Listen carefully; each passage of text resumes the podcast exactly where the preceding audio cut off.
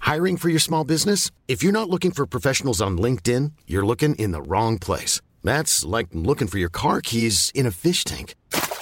LinkedIn helps you hire professionals you can't find anywhere else, even those who aren't actively searching for a new job but might be open to the perfect role. In a given month, over 70% of LinkedIn users don't even visit other leading job sites. So start looking in the right place. With LinkedIn, you can hire professionals like a professional. Post your free job on linkedin.com slash people today. Burrow's furniture is built for the way you live.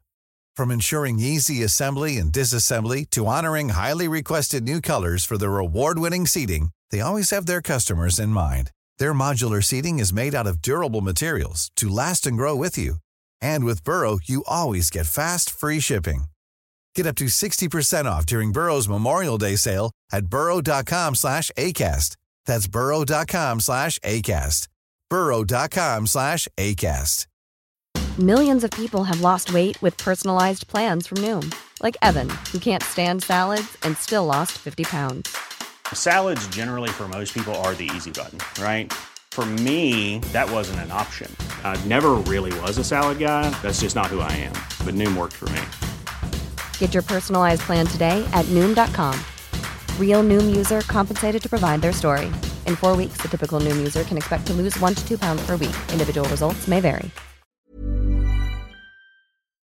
Muy buenas a todos y bienvenidos a un nuevo episodio de El Cajón de Cables. Yo soy Edu Herrera y esto es un podcast de tecnología hecho por Cables y Teclas. En el episodio de hoy vamos a hablar sobre domótica y vamos a hablar un poco de domótica enfocada sobre todo al, al ecosistema de Google Home.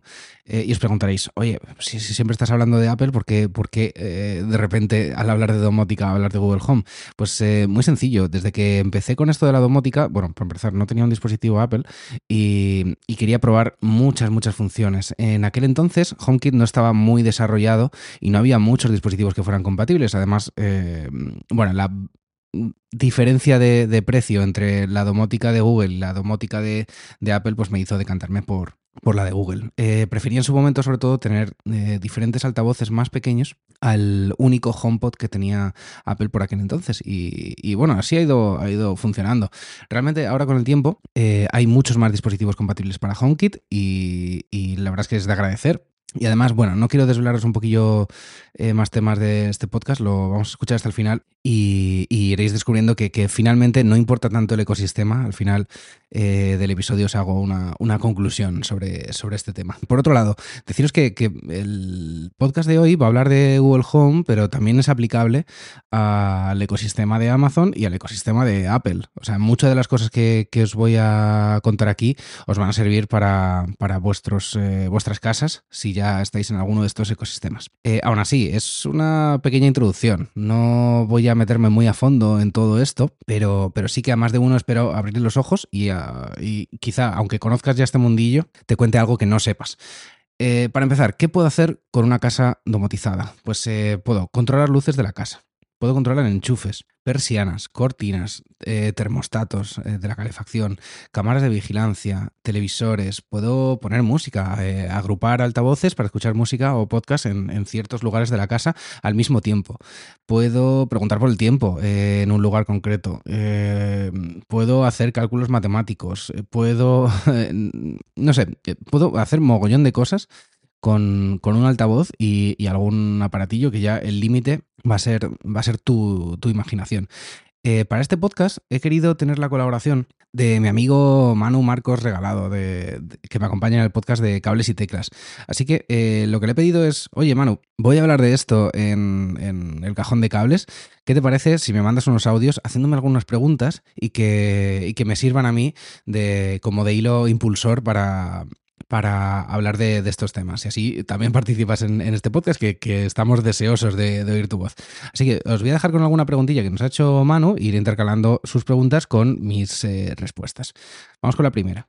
Hola Edu, qué tema más bueno, me encanta. Y me, preguntaba si nos puedes decir em, cuál es el setup mínimo mínimo que tenemos que tener en casa para poder tener domótica. Es decir, imagínate que lo único que quiero eh, es encender una luz o apagarla, ¿no? Eh, ¿Qué es lo mínimo que tengo que tener yo en casa para que esto eh, pueda pasar? Gracias. Pues eh, muy buena primera pregunta para empezar.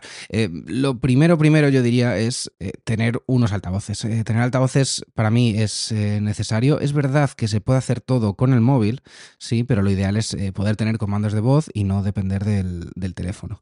Tener varios altavoces con Google Home permite poder crear un hilo musical en casa, que por cierto, eh, este tema ha ido mejorando con las últimas actualizaciones para hacer más ágil la transición entre, entre altavoces.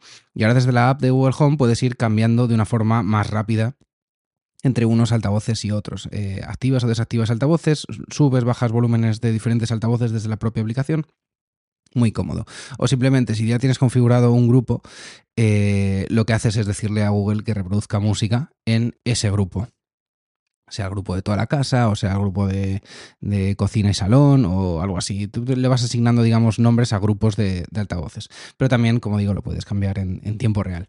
Eh, simplemente con esto, y tu cuenta de Spotify, o Apple Podcast, o Deezer, o, o Tidal, casi con cualquier aplicación de música, puedes poner música o podcast a la vez a la vez en diferentes dispositivos. Eh, y luego, un altavoz con pantalla puede llegar a ser útil si lo que quieres es que te muestre cierta, cierta información. Puedes tener un reloj como reloj de mesa, eh, puedes eh, poner el tiempo, poner recetas de cocina, ver vídeos de YouTube. Yo en mi caso lo he tenido mucho tiempo en la, en la cocina para todo esto y lo que más me gusta es que cambia un poco el concepto de, de altavoz inteligente y te permite tocar esas opciones, cosas que, que, que, claro, lógicamente un, un altavoz simplemente no. Eh, puedo cambiar el volumen fácilmente o entrar a ver las luces que hay encendidas, eh, apagar o encender ciertas luces o ciertos grupos de luces que también se pueden hacer grupos, eh, avanzar o atrasar una reproducción. ¿Se puede hacer todo esto desde el móvil? Pues por supuesto, por supuesto que sí, pero de lo que se trata es de, de hacerlo sin depender de, de un teléfono. Eh, Existen además eh, varios altavoces compatibles con el sistema de, de audio de Google Home eh, que aparecerán en tu red de Google Home en cuanto los, los registres. Hay marcas como Xiaomi, Sonos, LG.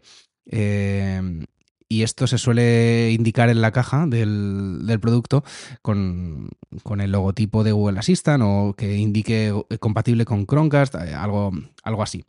Eh, luego, otro dispositivo del que me parece eh, imprescindible es el, es el Chromecast. Eh, digamos que Chromecast lo que hace es convertir cualquier televisión en inteligente y permite eh, reproducir con comandos de voz directamente en, en, la televisión. Es eh, bastante cómodo y una opción muy económica y además acaba de salir hace poco una versión aún más económica del, del, Google TV que tiene, digamos que tiene un mando y, una interfaz bastante amigable que permite no solo enviar información desde el móvil, sino directamente encender la televisión y, que aparezca el Google TV con su menú, con todas las propuestas de películas y series todo desde, desde, la misma, desde la misma aplicación. Acaba de salir, como digo, un Google TV más económico que no funciona en 4K, pero, pero como digo, es, eh, si tu televisión no es 4K, pues a lo mejor te interesa este, este dispositivo.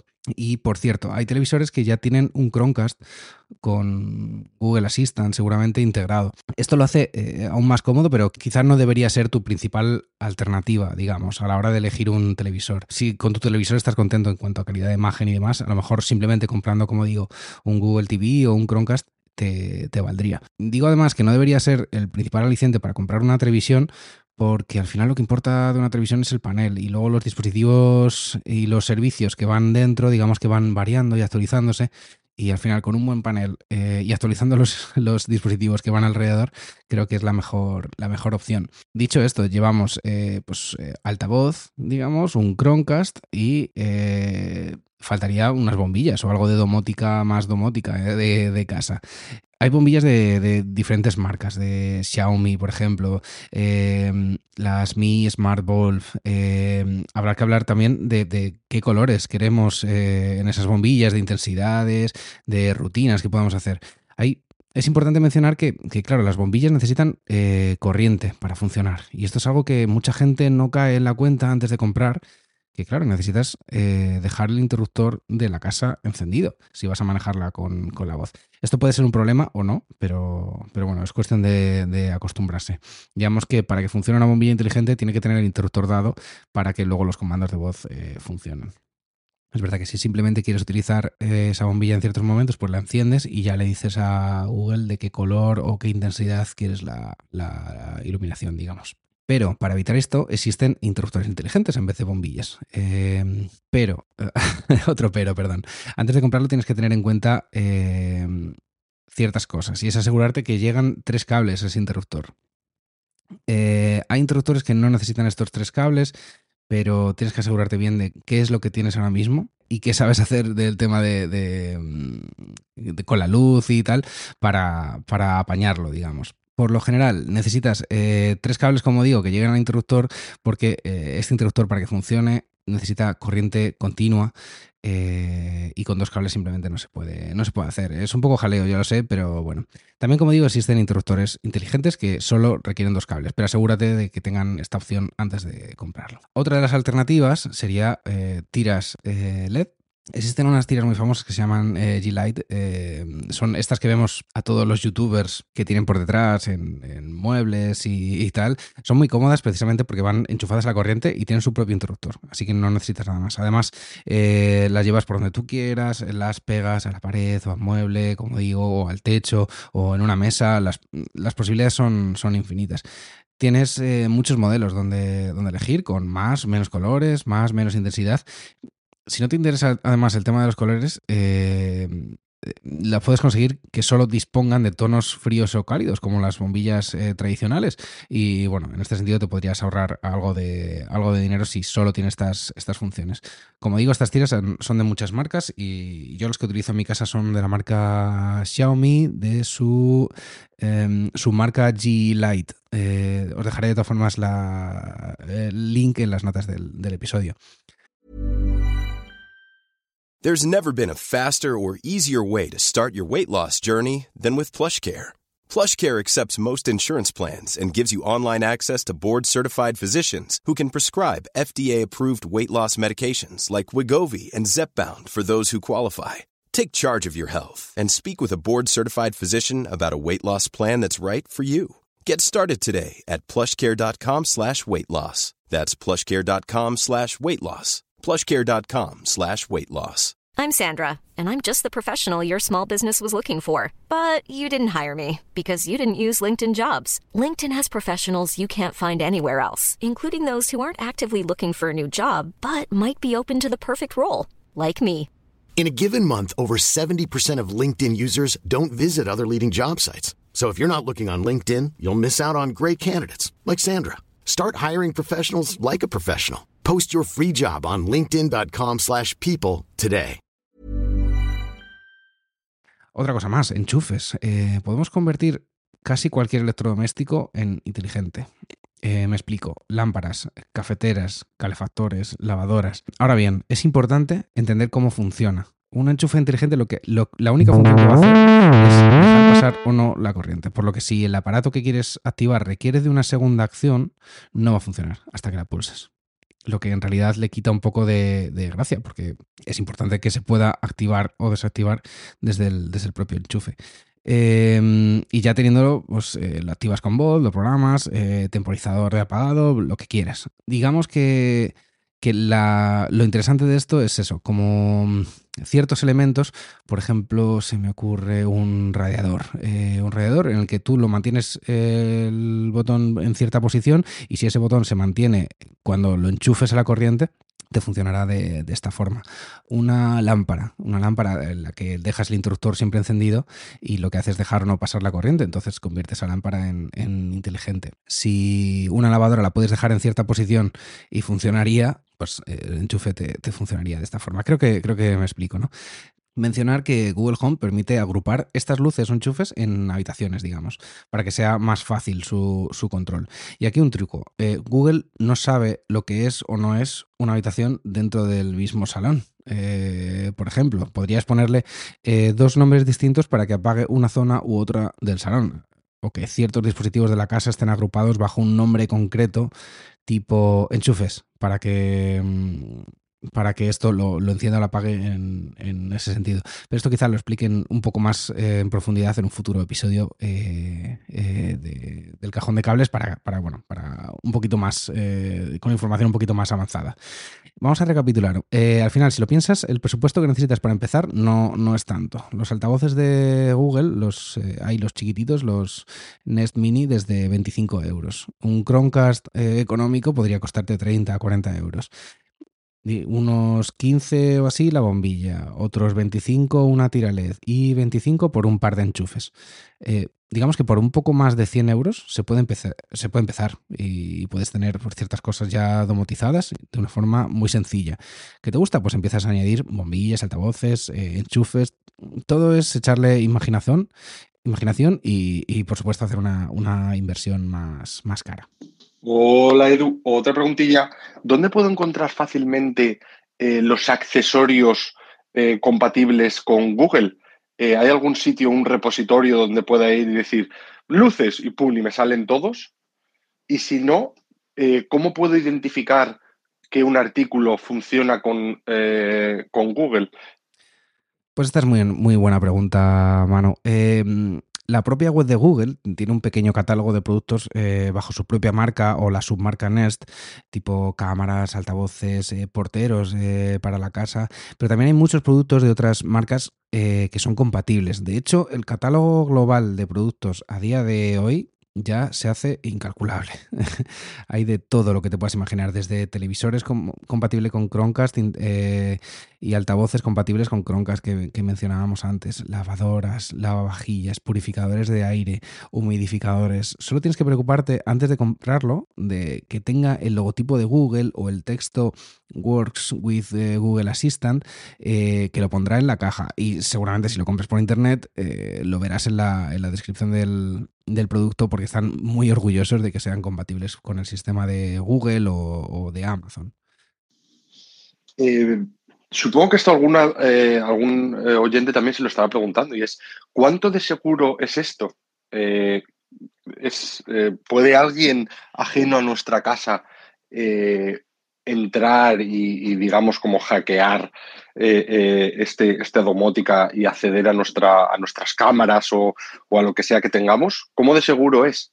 Ya, eh, esto es muy buena pregunta y, con difícil respuesta. Incluso Apple, que se enorgullece por respetar la privacidad, ha tenido algún problemilla de filtraciones de contenido con esto. Al final, todo depende de lo que quieras eh, temer, perdón, de lo que puedas temer, digamos, que estas empresas eh, sepan de ti. En mi opinión, creo que lo que aportan es mucho más importante que lo que puedan saber de ti. Por otro lado, eh, quien, yo que sé, a día de hoy, quien no usa Google, Facebook, Instagram, Amazon en su día a día, bueno, pues todo lo que buscamos en sus plataformas es registrado y asignados a nosotros como usuarios con el fin de podernos vender eh, más cosas y mantenernos más tiempo en sus plataformas. Eh, mostrarnos más y mejor publicidad e intentar sacarnos, eh, por supuesto, más, más dinero con, nosotros. Em, ¿Es esto bueno para nosotros? Pues mira, yo sinceramente creo que sí, que está bien que la publicidad que nos llegue tenga que ver más con nuestros gustos. Em, creo que, es, eh, es más interesante. Eh, ¿Puede ser un problema? Pues quizá para algunos sí. Sobre todo si tienes algún problema de, adicción o compras compulsivas, pero bueno, no, no, es, no es mi caso, ni, espero que el de la mayoría. Ahora bien, eh, en cuanto a seguridad, posibilidad de filtración de datos y tal, dudo que estas empresas puedan poner en riesgo su nombre con algo así y se cuidan muchísimo en que, en que nuestros datos no salgan de sus servidores. Por supuesto que estamos hartos de, ver temas de filtraciones de nuestros credenciales y datos privados en diversas redes sociales y tal, pero estas empresas se cuidan muy mucho para mantener la confianza de los usuarios. Y, bueno, por último, por otro lado, nadie va a estar escuchando lo que hacemos y salvo que seas una persona pública o tengas mucho pudor con tu privacidad, en mi opinión, esto debería darte un poco igual. O lo aceptamos o no disfrutamos de todo esto. Y bueno, la pregunta de oro que supongo que muchos están haciendo es, oye, yo tengo un iPhone, ¿puedo tener también eh, Google eh, para la domótica de mi casa o no son compatibles? Y si son, cómo, cómo tendría que hacer para que todo, se, todo funcionase bien desde, desde mi iPhone. Eh, pues muy buena pregunta, mano. Tú siempre, tú siempre afinando. Eh, ¿Tengo que tener un móvil Android para usarlo? No, rotundamente no. Eh, yo uso un iPhone y el control es 100% el mismo. No he encontrado ninguna limitación. Incluso uso los calendarios de, de, Google. Los eventos los puedo añadir desde, simplemente desde el Google Home. Ahora bien, hay alguna funcioncilla que me he dado cuenta que no funciona igual en iPhone que en Android. Por ejemplo, hay algunos móviles Android que permiten desde el propio menú principal, digamos, eh, simplemente va, deslizando hacia abajo la pantalla, permiten controlar ciertos dispositivos eh, de domótica de casa. Eh, digamos que la integración en ese sentido es súper rápida y lo, han, y lo han avanzado así. Pero también os digo que no son todos los dispositivos Android. Yo en este caso creo que lo probé con un Samsung eh, y vi que, vi que eran accesibles allí.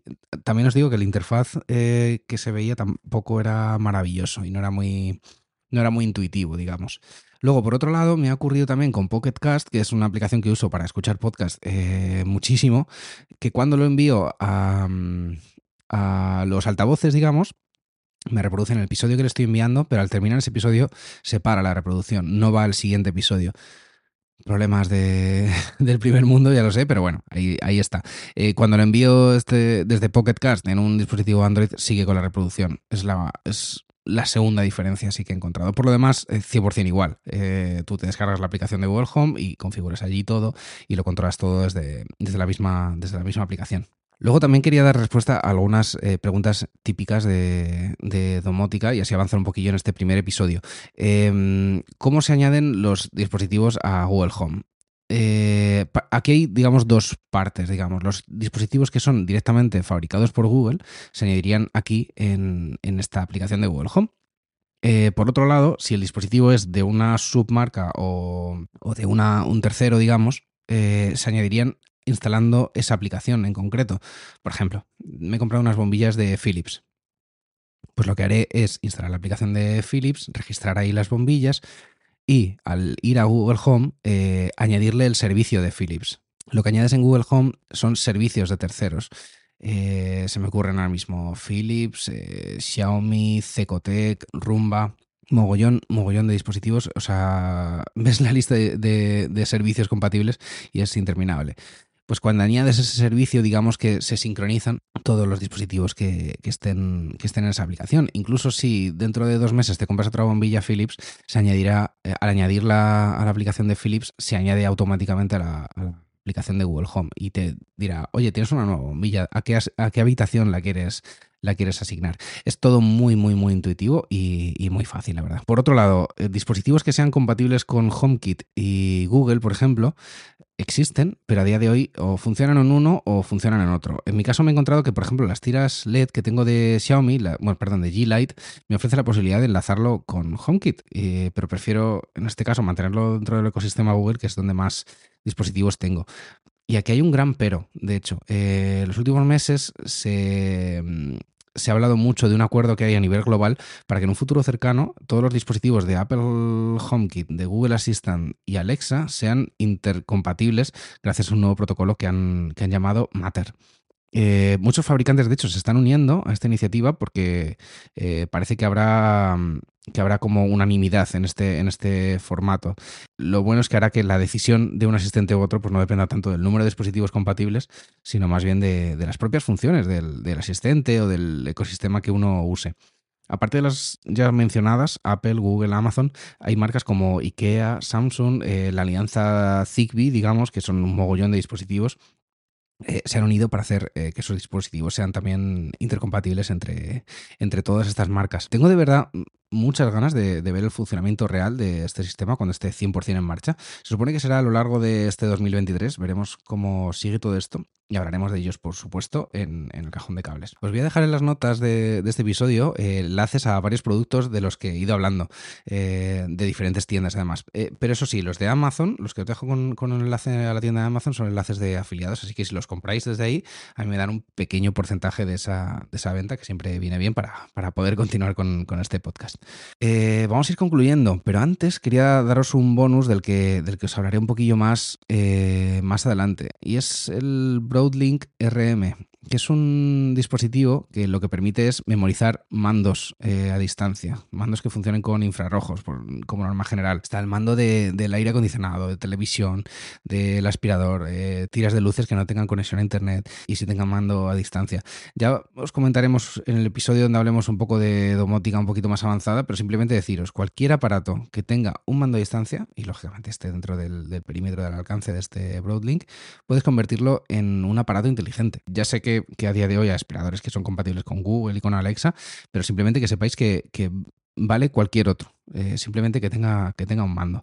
No os hablamos mucho más eh, de este dispositivo porque requiere hacer ciertas rutinas para algunas opciones y es algo un poquito más complejo, al menos así para empezar, solo que sepáis que, existe. En el, episodio donde hablemos de domótica avanzada os hablaremos de este Broadlink, de persianas inteligentes, de cortinas inteligentes, que no son lo mismo que, persianas, de hacer rutinas así un poquito más complejas y muchas cosillas más que, requieren de un pelín más de conocimiento. A modo de conclusión, eh, os diré mm, que, bueno, el mundo de la domótica eh, se acerca un poco para ser compatible con todo el mundo, que cada vez los fabricantes eh, intentan hacer que la domótica sea más fácil y, como digo, más, más accesible.